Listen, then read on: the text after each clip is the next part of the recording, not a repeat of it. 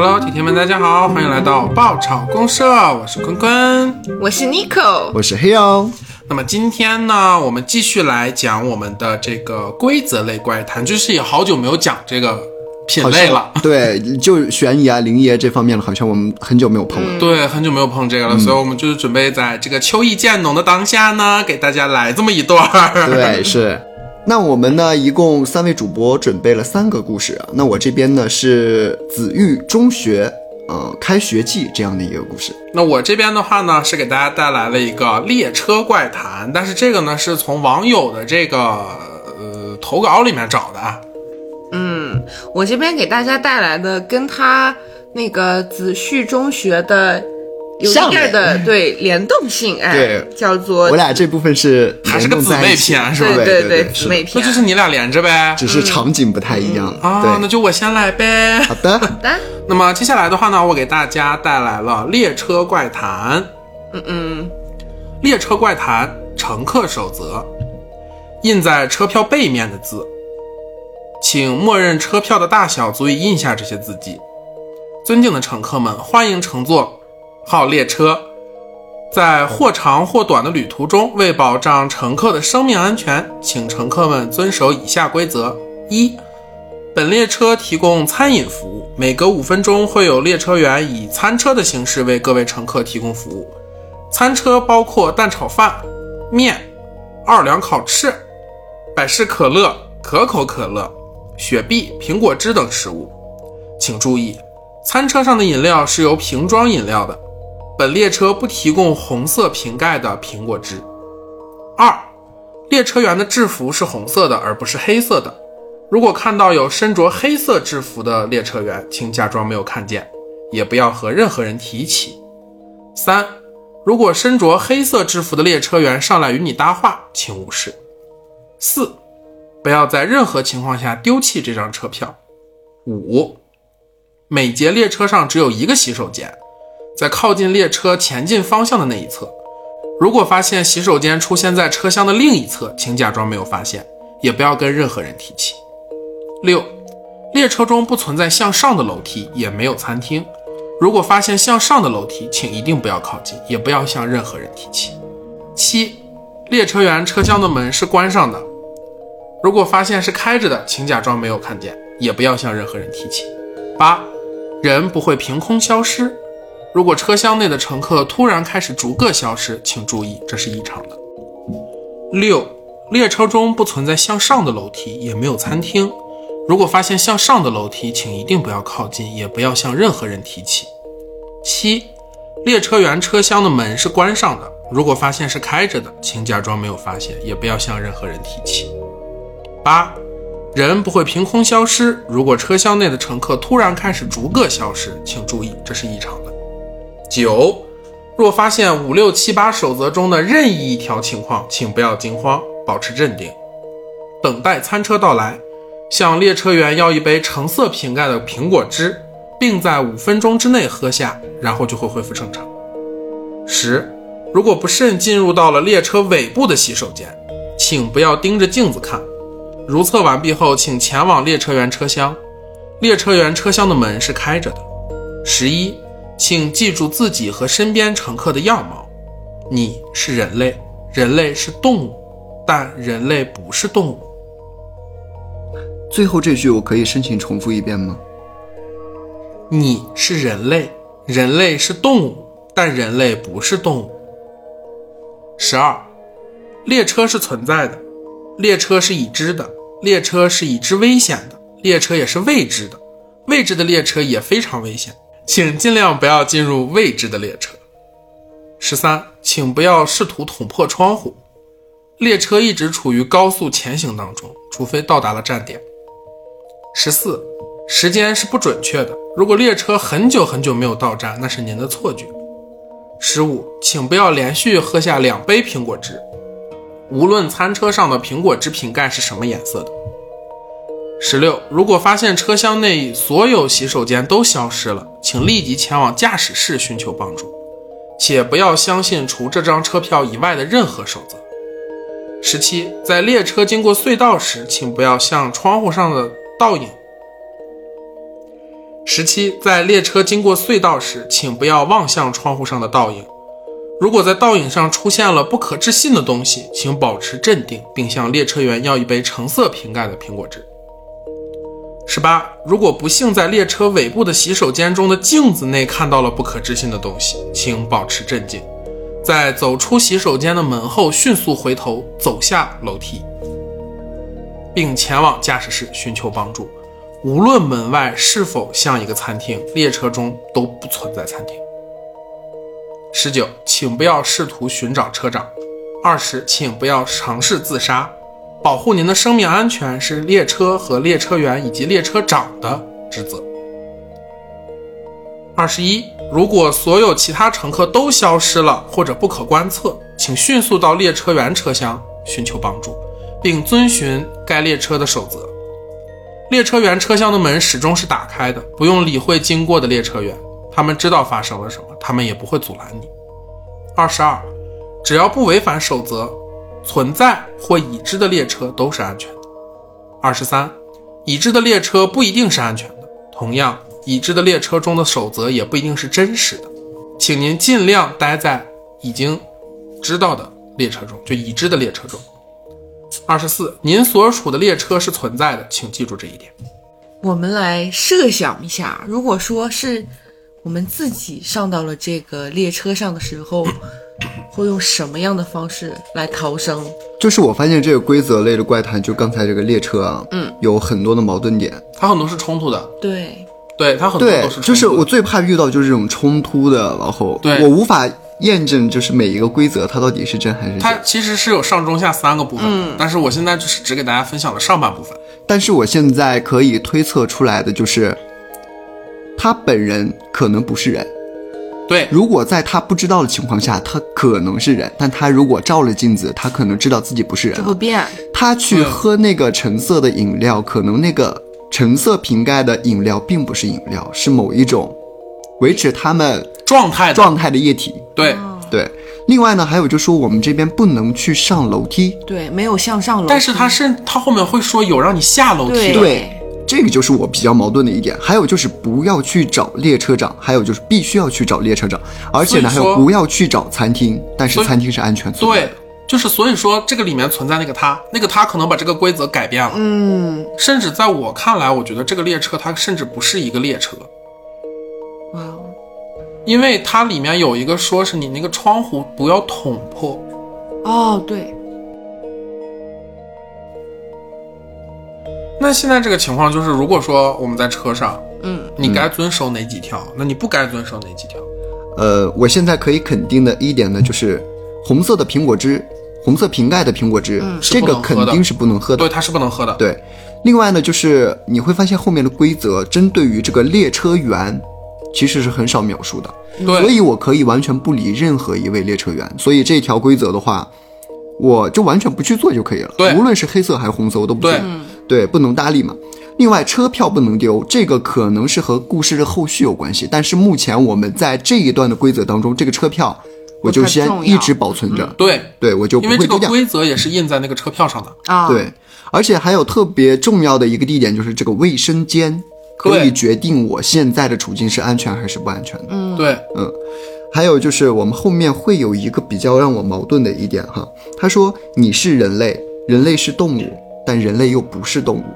但是我觉得有点像薛定谔的猫，在我没有看清楚镜子或者是呃进隧道那个窗户的倒影的时候，我就是安全的。嗯，如果我看到以后，我可能会看到捅破窗户，对，因为要不然窗户是不能捅破的。对啊，对要不然他会怎么会说？如果你看到了窗户的倒影的话，你去要上两杯橙色瓶盖的红色液体。对我啊，而且我还记得有一条规则，就是不要望向窗户，如果窗户上出现了什么让人其实倒影就是他自己、啊。对对，就是可能是你在那个时候可能会反应过来自己可能不是人类，就是我还有一个猜想，就是你们看没看过《黑客帝国》？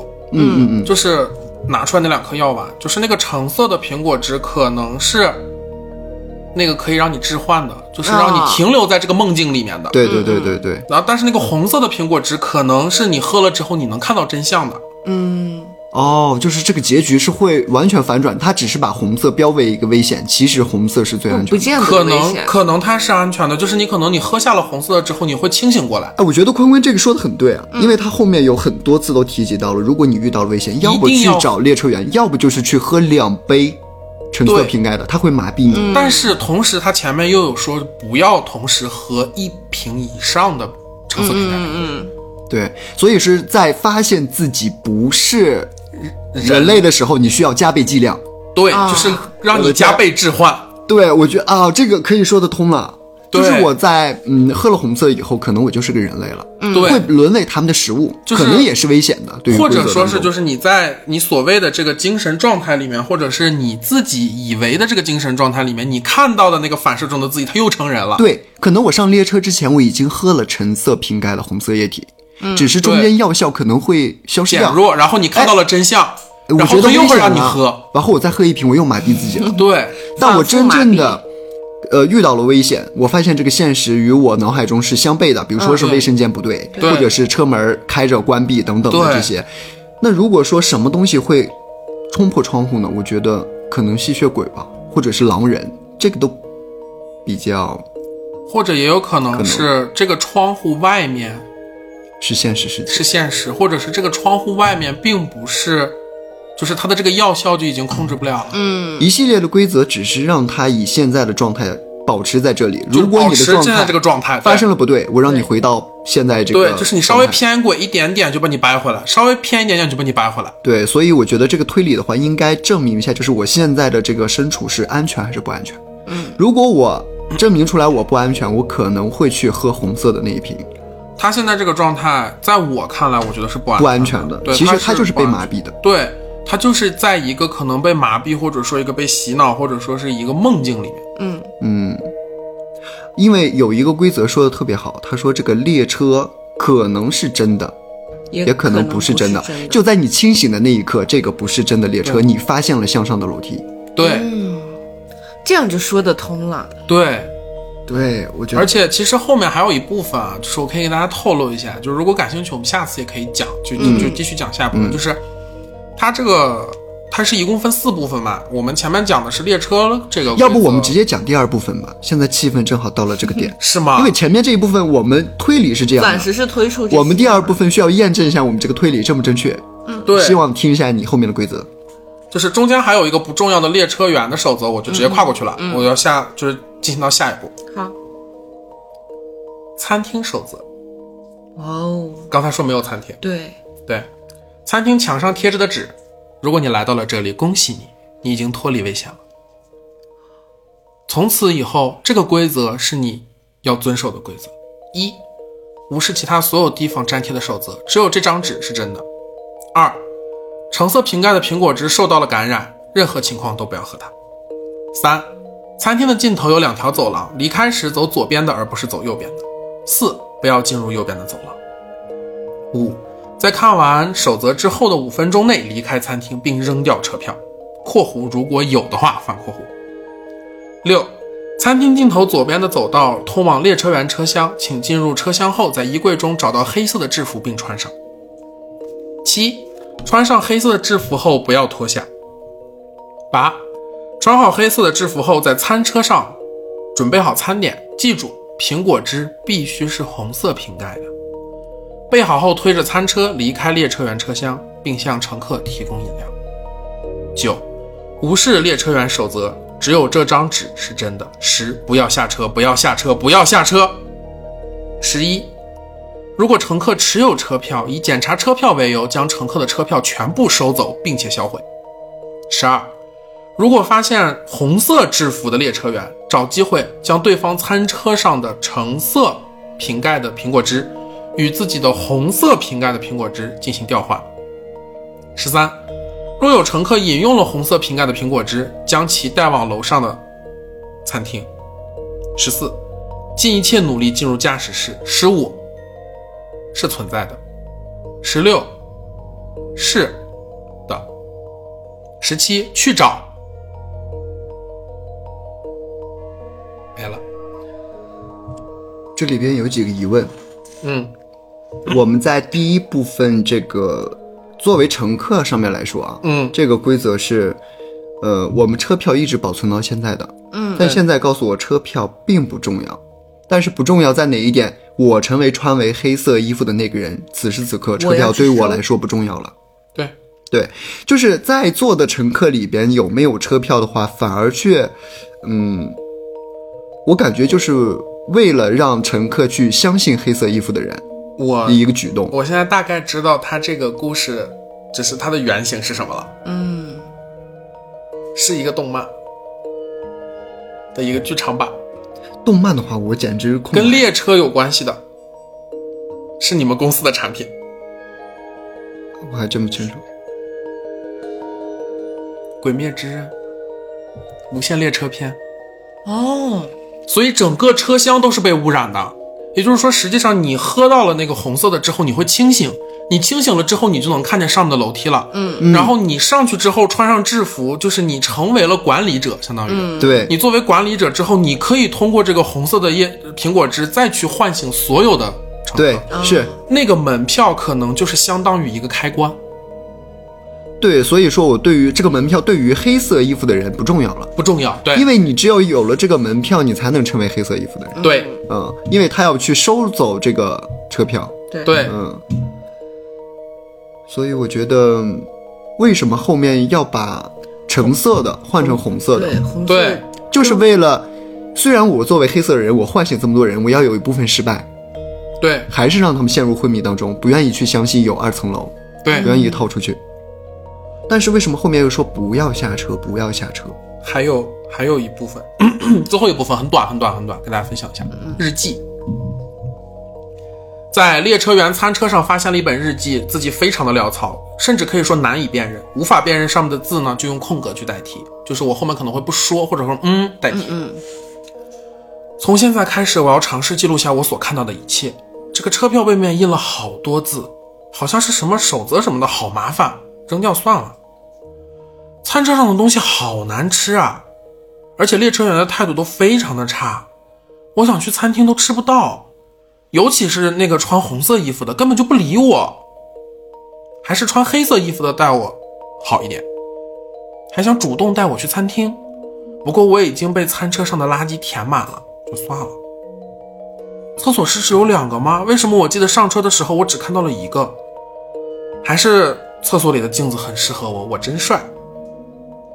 我后面哔就是一个脏话啊。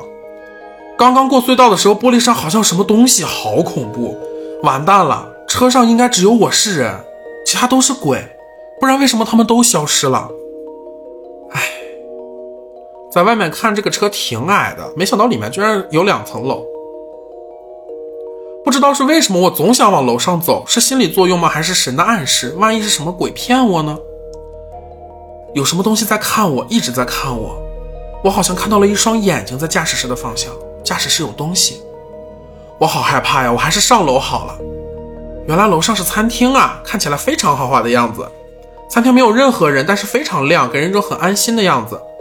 餐厅尽头好像是有路啊，而且是两条。然后日记的字迹变成了变变得非常的潦草。完了，我没嗯了。我要趁嗯后的嗯嗯留下嗯嗯嗯嗯嗯嗯一个感叹号嗯嗯一个感叹号。从我嗯嗯嗯嗯的那一刻起，瞬间我就已经嗯嗯嗯了。不要走，嗯嗯嗯，不然嗯嗯嗯嗯嗯嗯没了，结束了。我是这样认为的。如果说他是在餐车二楼的餐车去发现的话，嗯，呃，他应该是喝了红色的瓶盖饮了苹果汁嗯，对对对所以他知道自己是醒过来了。对，这个我们是证明正确的。对而且上了餐车是安全的，但不是绝对安全，因为要有左和右两条路。对，但是他后面写字那么潦草，可能是看到了一些不该看到的东西，或者是他那会儿已经不行了。或者是他沦为了食物了。对，往后他走的是右面的那条路，因为左面的才是安全。因为根据规则是这样，对，他看了车票的话，他没呃看车票，车票上面很多字，他就是没有看看到很。多字，他没有看，他直接扔掉了。哦，对前面有说，如果他看了车票，我觉得他应该会选择左面的路。嗯，对右面，的车票让往右走嘛，对，他肯定会反其道去选左边。所以右面是不安全的。对，所以我就问这个日记本在哪发现？如果是在餐车，说明这个人没有安全他走掉。他醒过，对他醒过来，但他没有安全的逃出去。对，如果他走掉的话，我们不会发现这个日记本。对如果他是安全的话，对所以说我们可以证明第二个我们讲到那规则，右面这条路是死路，对往左边是安全。对，想要逃出去怎么办？第一点，把车票上交；第二点的话，去喝红色的就是毁掉就可以了。按他这个说法，就是你揉掉也可以，扔掉也可以。对，有没有都无所谓，但是你要去喝红色的苹果汁，苹果汁。你喝完以后呢，你就会上二楼。对，无论你的驾驶室还有卫生间的方向变不变，对你后面的影响都是微乎其微的。对所以最重要的就是我们在餐厅的那个规则，让你去选择左边的那条路，对嗯，然后你就可以活着，对，你就可以逃出去。对，就逃出这个列车。逃出。嗯，但是我们前面有讲到，不要下车，不要下车，不要下车。所有的规则里都说了不要下车，也就是说，但是事实你只证明能保证自己活着，对，但就是你不可能下车。但是实实际上，车票上面印的那个规则是全部都是错的。哦，我觉得是守则，对，车票上的那个规则是，是那个但它是错误的。对，是那个他写的，就是那个就阴暗面的那个。所以说我们在正经的规则当中，这个车票不重要。对，这个车票不重要。嗯，但是我觉得，如果果汁儿，我在上了二楼，选择了左面那条路，我不代表我下车了，对，哦，可能这个和下车没有啊关系，暂时安全了，只能。但是我觉得规则当中的下车是捅破窗户下去。跳出去。对，对，他可能是这样。嗯非正常的去离开车。对，所以这个规则我最怕遇到就是这类型的不要。试图逃跑。这类型的故事就是有的规则真的，有的规则假，我真的很烦。对，对这个故事，我觉得还可以去好好的去再再盘一盘，思考一下。对，嗯，因为就是我前面的话我们可能有一点失误，说这个饮料是血液，对，嗯就我读的读的，我就一身鸡皮疙瘩，我越看越瘆得慌。我后面就是鸡皮疙瘩。在我知道这个红色的这个苹果汁是正确的选择的时候，完了，晚上要做噩梦了，咋办呀？好，我们紧接着进行第二个规则类怪谈——子旭中学。欢迎各位来到子旭中学，在这里呢，我们要共度过三年的时光。以下为宿舍相关守则，请调整好呼吸。在阅读的过程当中呢，如果产生了不适，请留在原地等待，注意不要四处观望。一，早晨起床轻手轻脚，不要制造声响。如果听到角落里传来异响，当做什么也没有发生，切记不要去观察角落。二，每天的值日生必须按时将宿舍打扫干净，包括一些角落。如果在角落发现了可疑的字条，千万不要打开。三，电脑音响开到自己能听见即可，戴上耳机更好。在佩戴耳机的过程当中，听到有人在呼唤自己的名字，请自动忽略。四，个人物品放在各自的橱窗里，不要乱扔。如果橱柜里发现了字条，在别人未察觉前，请提前的扔进垃圾桶内。五，卧谈会时间不宜过长，一旦聊到有关传闻的字眼，所有人立刻终止话题，继续聊天者将受到校规第三十二条的处罚。六，所有人最晚十二点前睡觉，超过十二点还未就寝者，立刻前往本校医务室，医务室二十四小时全天开放。七，进出请随手关门，见到门外的宿管和他身边的宠物要记得打招呼，宠物加双引号。八，搞好个人卫生，不要让任何人察觉到自己身上有异味。如果在房间内闻到异味，不要声张，迅速离开，一小时内再重新进入。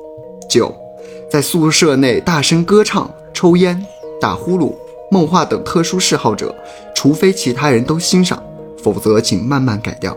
我能打断你一下？啊，谁们家宿舍放屁、磨牙、吧唧嘴、打呼噜，还有人欣赏呀？太好笑了，这不好意思。所以说，其实这个重点的话是在第二个部分宿管的准则当中。我们先看第一个部分。哎，好嘞，好嘞，嗯，继续。十，最后一个离开宿舍者，关好窗户，锁好门。在锁好门后，千万不要透过窗户内向外观看。十一，谈吐文雅，互相尊重。如果宿舍内产生矛盾纠纷，及时向宿管汇报，避免事态进一步恶化。如果宿管不在，请到二楼储物间寻找。十二，晚上就寝动作要快，熄灯铃响后，寝室保持安静。谨记，在熄灯后，任何人叫你的名字都不要答应。如果你不小心答应了，立刻躲进二楼的储物室。十三，二楼储物室内没有任何的问题，即使未经宿管的允许，也可以自行进入。十四，门窗、墙面保持干净，无污迹。如果墙面有“救我”等字样，马上想办法处理干净。十五，爱护公物，节约水电。在熄灯后，如果听到了水滴声，立刻前往天台，不遵守者将以三十二条校规进行处罚。十六，不在宿舍留宿他人，除室友，任何人不得擅自进入你的宿舍。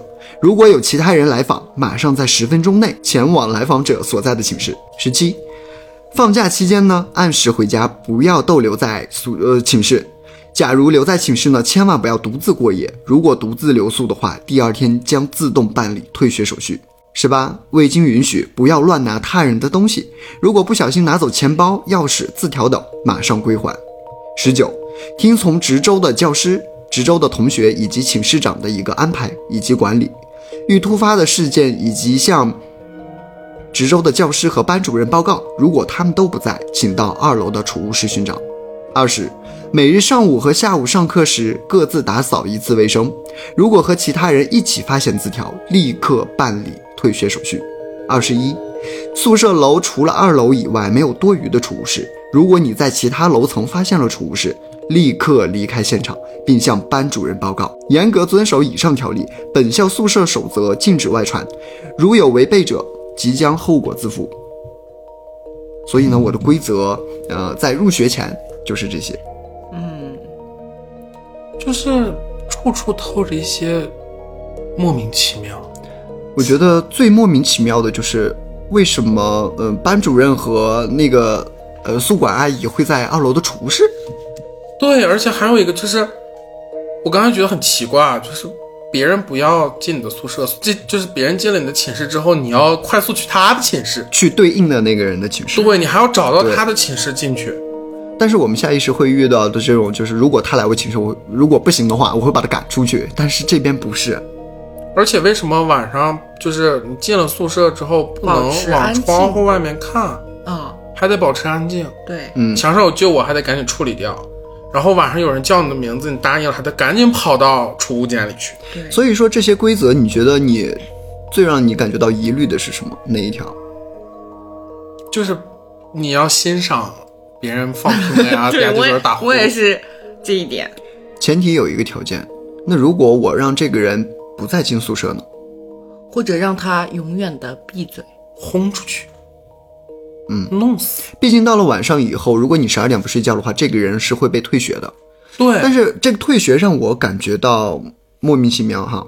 嗯，如果说我在这里会遇到生命危险，那我宁愿被退学呀。所而且以说，有没有一种可能，退学等于你消失了？哦，或者消失。就是对于一个人最大的惩罚，不就是其实我在找到这篇规则的时候啊，我当时在深思熟虑一个词，叫做加了引号的宠物。啊？有可能。这个宠物，我比较偏向是人类。难道是那些退学的小伙伴吗？啊，这么说的确是有一些这种，嗯，嗯，对但是我们从前面的规则来说的话，更多的让我们不要怎么做，而没有说让我们怎么做。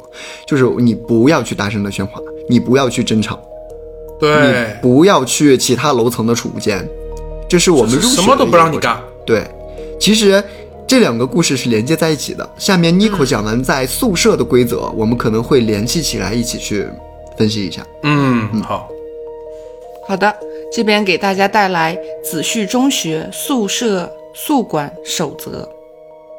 欢迎加入子旭中学，你现在已经是宿舍管理的成员了，请遵守以下规则，确保自己工作的顺利进行。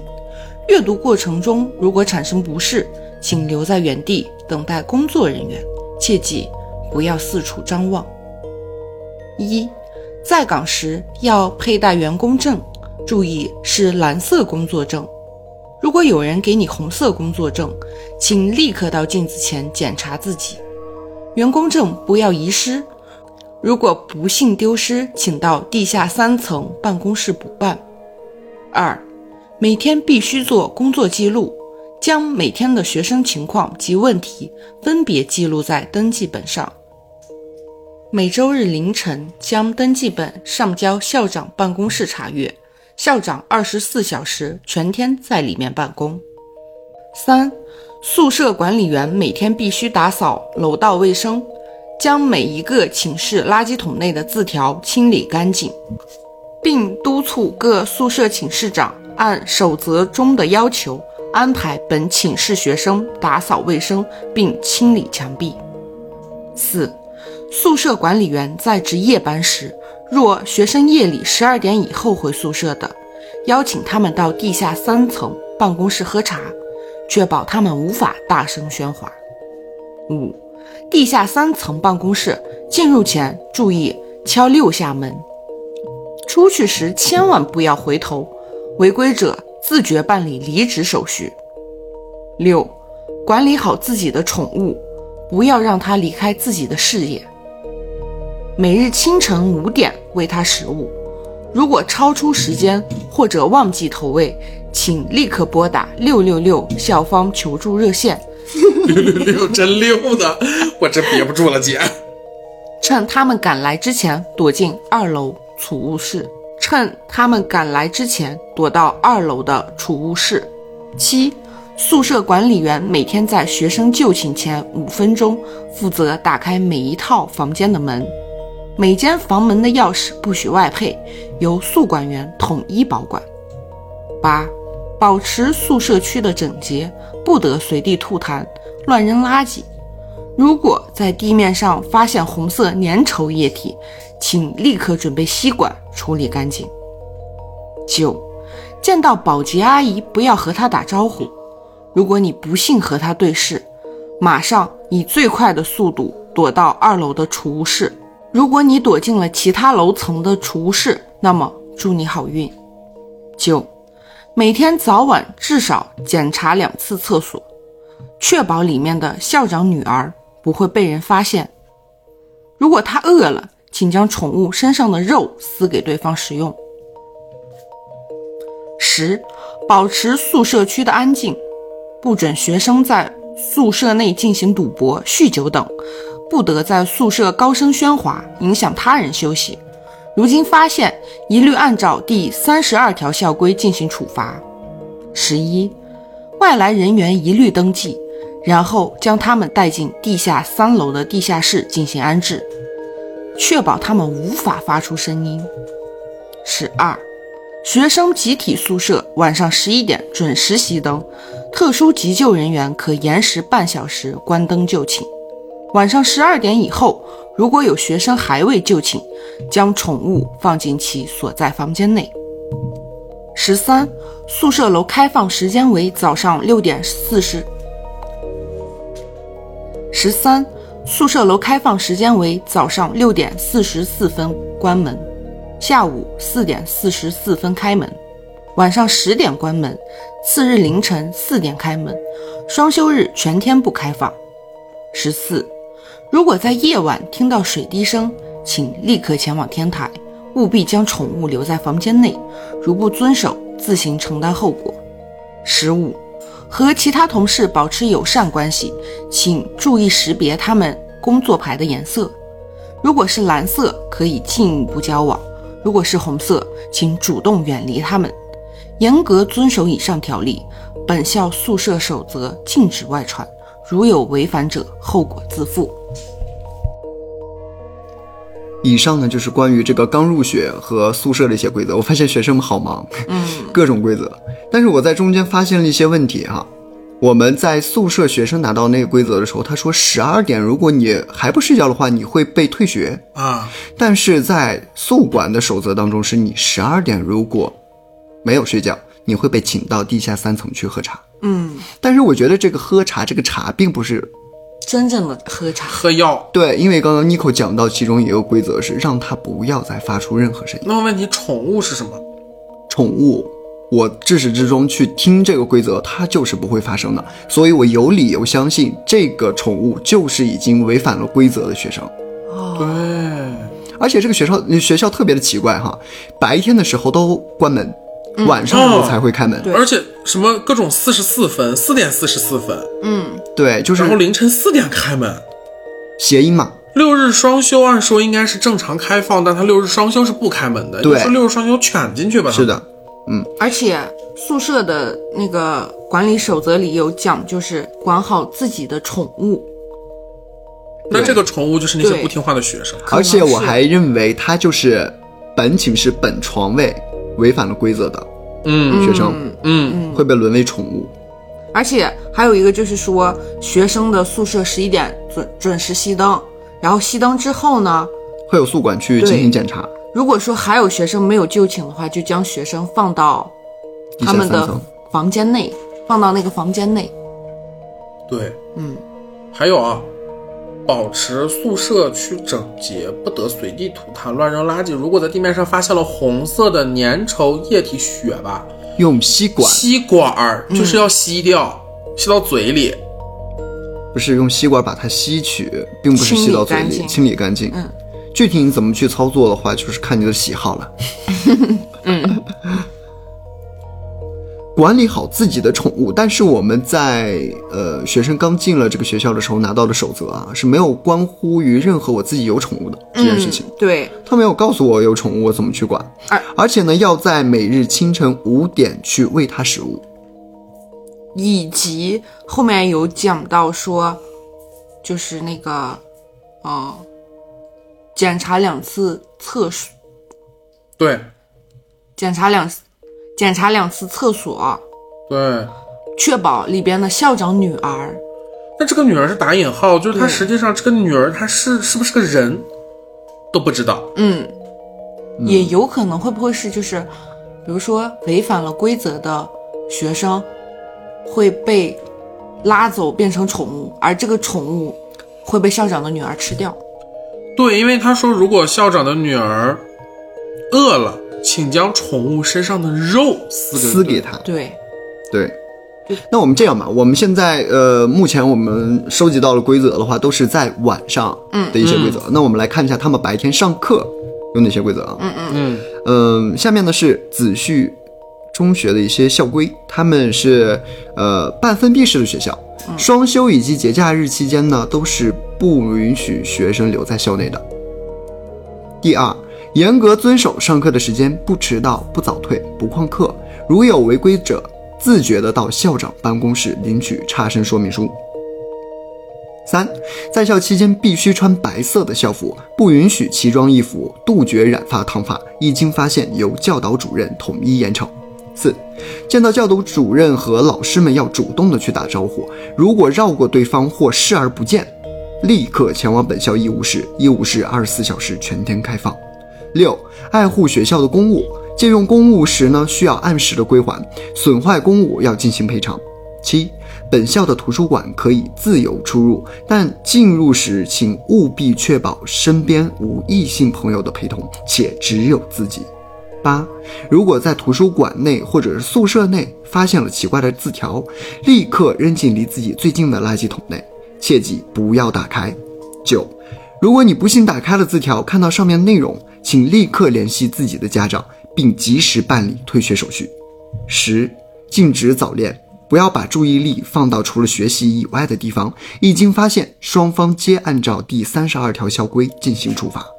十一，本校二号教学楼因特殊的原因暂时不对外开放。如果你见到在此楼门逗留徘徊的学生，立刻转身离开，不要让他发现你已经注意到他了。十二，本校只分配白色校服。如果你见到了穿蓝色或者黑色校服的学生，立刻联系班主任或值奏值周的教师，注意不要找教导主任。十三，如果你和穿其他颜色校服的学生搭话了，在他们递给你字条后，不要拒绝，不要打开，马上离开对方，把字条扔进垃圾桶，然后忘掉这一切。十四，本校的莫名湖是一道优美的特别风景，观光时不要独自一人，如果你在湖中看到了不属于自己的倒影时，不要惊慌，不要呐喊，那正是正常的光影现象。十五，如果你在莫名湖发现试着爬上岸的小乌龟，数清楚它们的数量，在凌晨十二点前将数量告诉班主任或值周的老师，他们会知道怎么做。如果他们不在，到宿舍二楼的储物室寻找，注意是自己所在的宿舍楼。十六，本校只有三栋宿舍楼。它们都是白色的。如果你发现了红色的宿舍楼，不要靠近。无论门口有小女孩对你说什么，不要理会，不要回答，以确保自身的安全。十七，每栋宿舍楼呢配有四名宿管员，见到他们时候要主动打招呼。宿管身边呢都有他们所饲养的宠物，不要害怕，他们很温顺。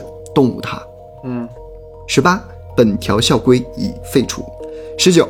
如果你见到了红色瞳孔的同学，不要紧张，他们只是一些热衷于佩戴美瞳的群体。二十，严禁携带手机等电子设备进入课堂，违规者将没收手机，并主动向校长室领取差生说明书。二十一，如果你在前往校长室的途中遇到了自称校长的人，不要理会，不要与他对视。本校只有一位校长，他不戴眼镜，不会出现在办公室以外的地方。二十二，在办公室如果没有见到校长，在此等候并注意时间，超过半小时校长还未出现，请不切不惜一切代价离开校长室。二十三，校长不在的前提下，且在其他办公桌发现了小乌龟，看清楚数量大于三只，在此等候校长，且无视第二十二条校规；小于第三只，马上离开校长室，并且把乌龟带走，放到莫名湖中。二十四，校内严禁打架斗殴，禁止携带管制刀具。一经发现，教导主任将统一严惩。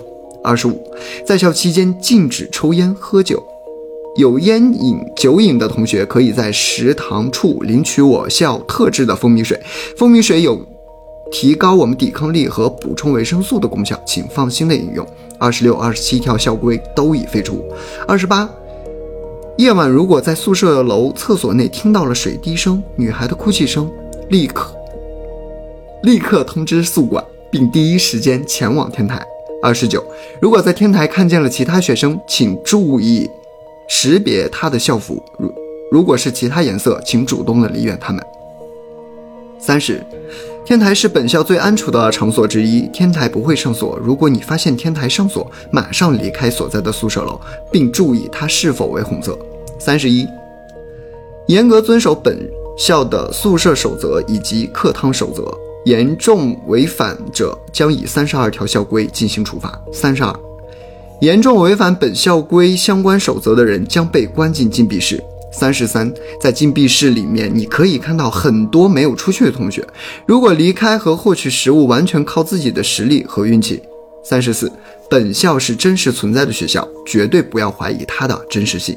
严格遵守以上条例，本校校规守则严禁外传，如有违反者，后果后果自负。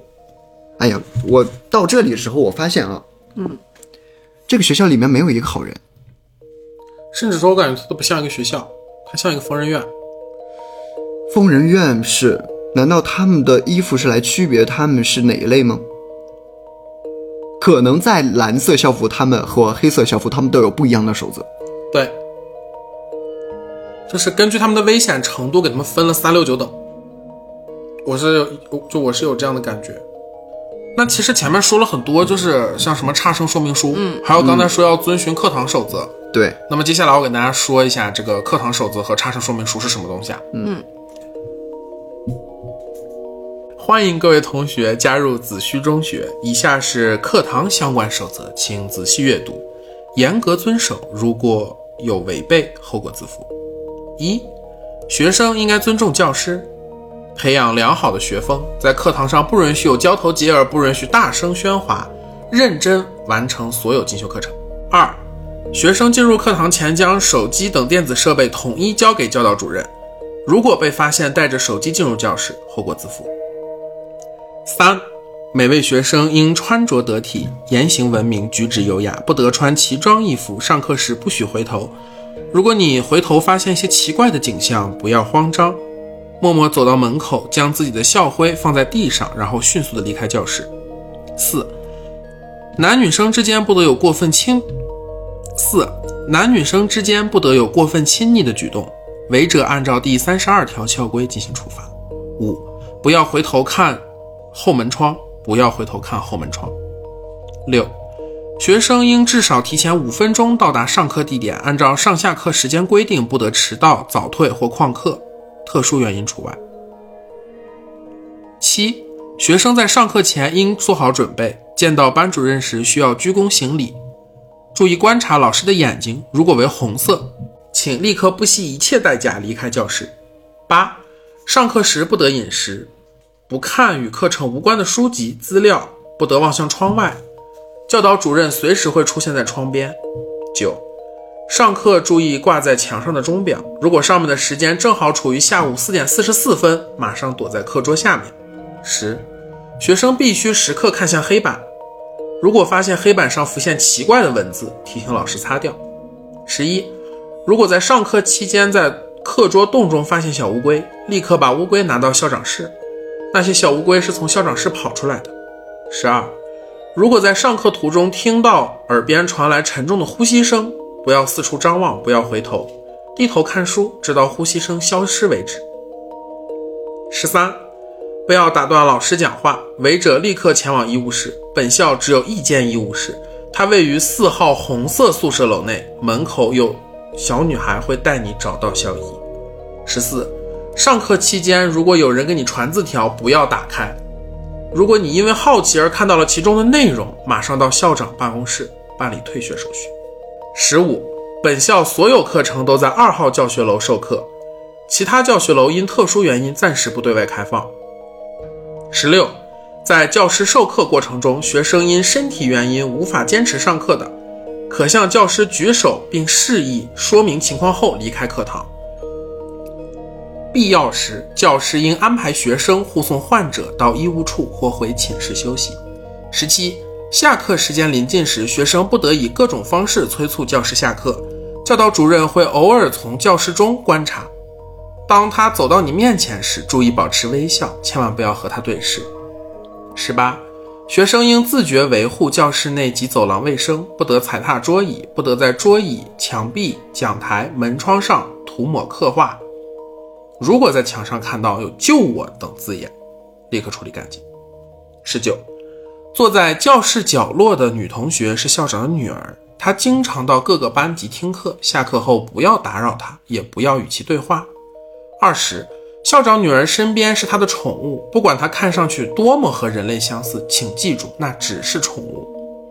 二十一，如果桌上刻有第十八条教规的字样，请详细阅读相关内容后。那是确保自身安全的关键，严格遵守以上守则，由衷希望各位同学能够有一个愉快的学习体验。在课桌上发现的奇怪文字，第十八号校规：本校没有二号教学楼，也没有教导主任。如果你进入了所谓的二号教学楼，请立刻以最快的速度离开。如果你见到了所谓的教导主任，务必不惜一切代价逃走，请务必不惜一切代价逃走。他不是教导主任，他是校长。然后接下来我给大家分享一下差生说明书啊。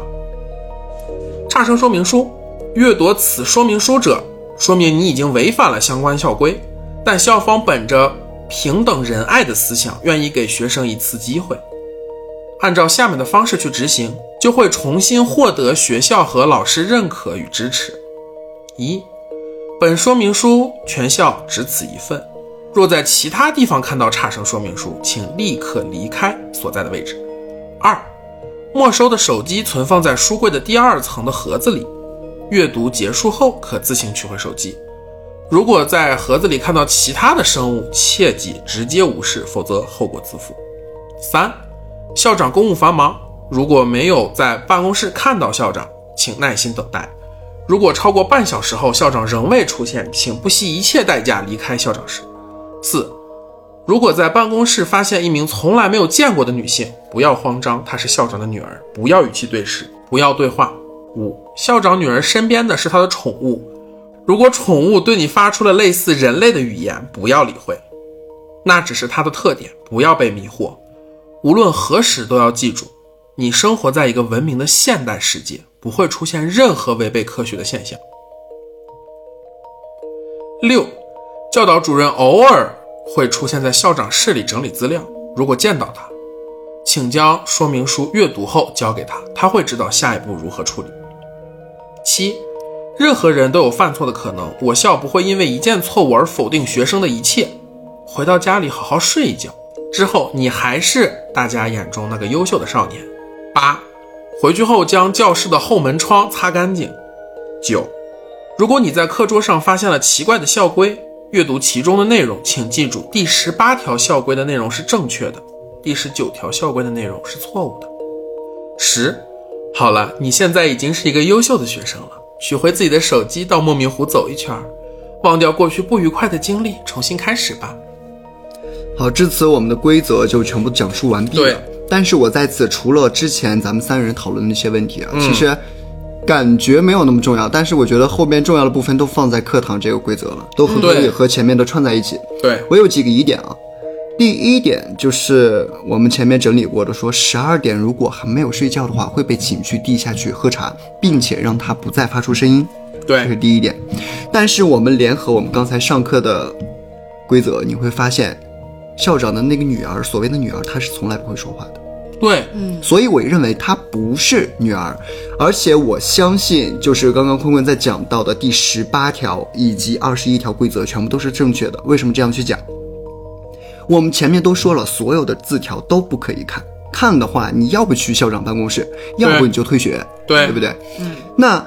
这个为什么我们可以看得到呢？因为它不是字条，所有的字条都是一些违背于规则的一些东西，真实的东西。所以我是这样去理解的，只有桌上那个被留下来，因为它不是字条的形式，所以我们在认可第十八条规则，他这样说的：本校没有二号教学楼。本校没有二号教学楼，也没有教导主任。如果你进入了所谓的二号教学楼，请立刻以最快的速度离开。嗯，如果你见到了所谓的班主任，就是这个教导主任，嗯啊，务必不惜一切代价逃走。他不是真的教导主任，他是校长。所以我认为，在校长办公室的那人可能他是宠物，教导主任才是真正的校长。对，而且还有一个就是之前的一个疑点啊，就是前面说到宿舍楼是没有红色的，嗯对，然后又让你去医务室，但是医务室在红色的二号宿舍楼里。还有那个小女孩孩要相信他说的话，这前面又在。说，对，前面又说你不要去搭理他。对，这个是我比较矛盾，但是我没有特别好的理由。但是我们坤坤在讲到那个规则，他说四点四十四分你要躲在桌椅的下边，嗯，这个时候在干嘛？我们的宿舍是开放的，对所以说可以有一些东西进入到宿舍。